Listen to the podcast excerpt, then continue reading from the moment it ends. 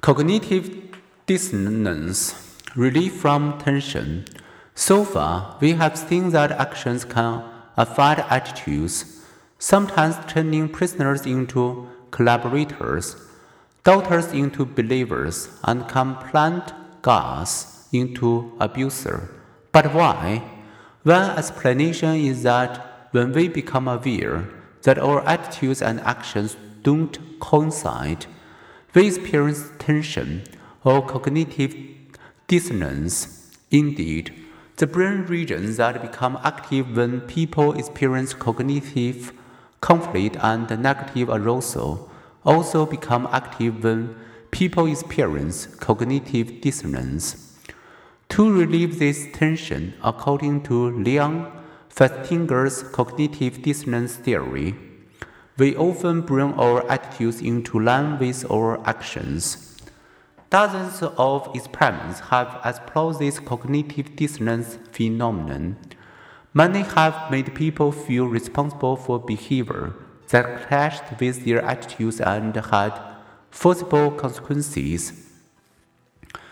In one of these experiments, you might agree for a measly 2 US dollar to help a researcher by writing an essay that supports something you don't believe in, feeling responsible for the statements are inconsistent with your attitudes, you would probably feel dissonance, especially if you thought an administrator would be reading your essay.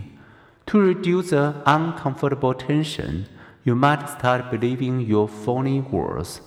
At such times, it's as if we rationalize. If I choose to do it, I must believe in it. The less coerced and the more responsible we feel for a troubling act, the more dissonance we feel. The more dissonance we feel, the more motivated we are to find consistency, such as changing our attitudes to help justify the act.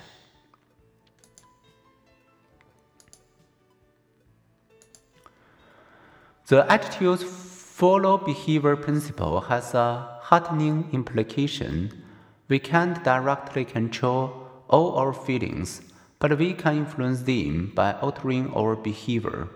If we are down in the dumps, we can do as cognitive behavioral therapists advise and talk in more positive, self-accepting ways with fewer self-put-downs.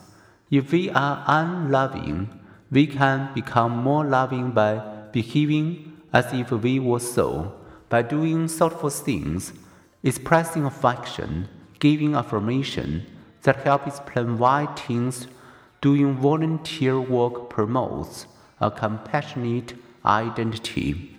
Assume a virtue if you have it not, says Hamlet to his mother for youth can almost change the stamp of nature. Pretense can become reality. Conduct sculpts character. What we do, we become. The point to remember cruel acts shape the self, but so do acts of goodwill. Act as though you like someone, and you soon may. Changing our behavior can change how we think about others and how we feel about ourselves.